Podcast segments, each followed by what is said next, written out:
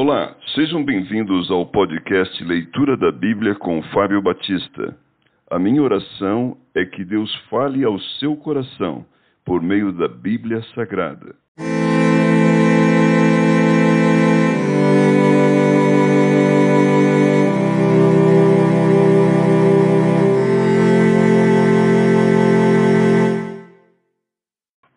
Deuteronômio capítulo 29 O quarto discurso de Moisés. Deus faz nova aliança com o povo. São estas as palavras da aliança que o Senhor ordenou a Moisés fizesse com os filhos de Israel na terra de Moabe, além da aliança que fizera com eles em Horebe. Chamou Moisés a todo Israel e disse-lhe: Tendes visto tudo quanto o Senhor fez na terra do Egito perante vós, a Faraó e a todos os seus servos, e a toda a sua terra. As grandes provas que os vossos olhos viram, os sinais e grandes maravilhas, porém o Senhor não vos deu coração para entender, nem olhos para ver, nem ouvidos para ouvir, até o dia de hoje. Quarenta anos vos conduzi pelo deserto, não envelheceram sobre vós as vossas vestes, nem se gastou no vosso pé a sandália. Pão não comestes, e não bebestes vinho, nem bebida forte, para que soubesses que eu sou o Senhor vosso Deus. Quando vieste a este lugar, Seom, rei de Esbom, e Og, rei de Bassã, nos saíram ao encontro a peleja, e nós o ferimos. Tomamos-lhes a terra e a demos por herança aos Rubenitas e aos Gatitas e à meia tribo dos Manassitas Guardai, pois, as palavras desta aliança e cumpri-as, para que prosperei em tudo quanto fizerdes.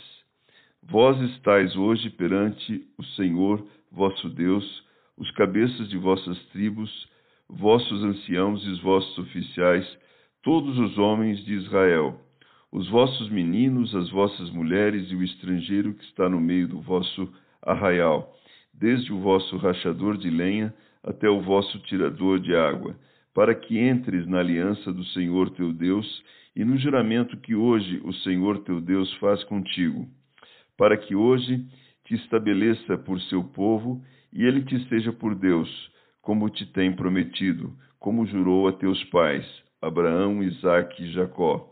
Não é somente convosco que faço esta aliança e este juramento, porém com aquele que hoje aqui está conosco, perante o Senhor nosso Deus, e também com aquele que não está aqui hoje conosco. Porque vós sabeis como habitamos na terra do Egito e como passamos pelo meio das nações pelas quais viestes a passar.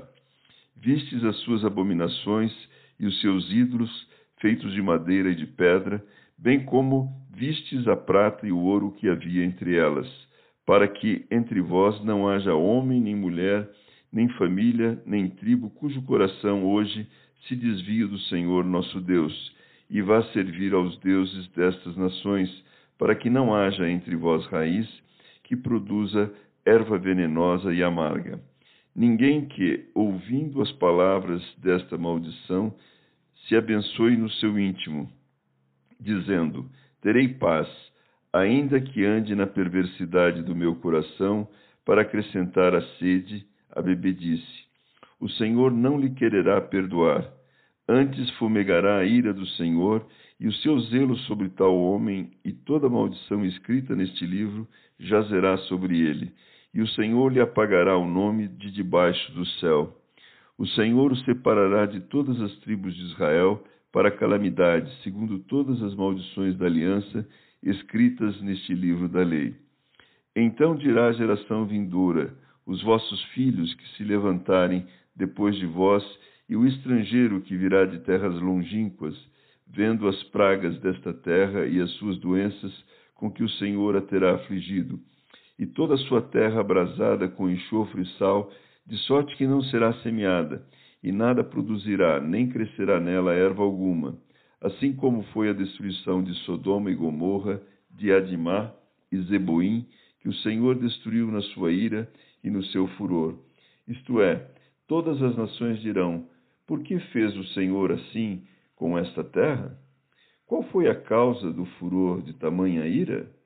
Então se dirá: por que desprezaram a aliança que o Senhor, Deus de seus pais, fez com eles, quando os tirou do Egito?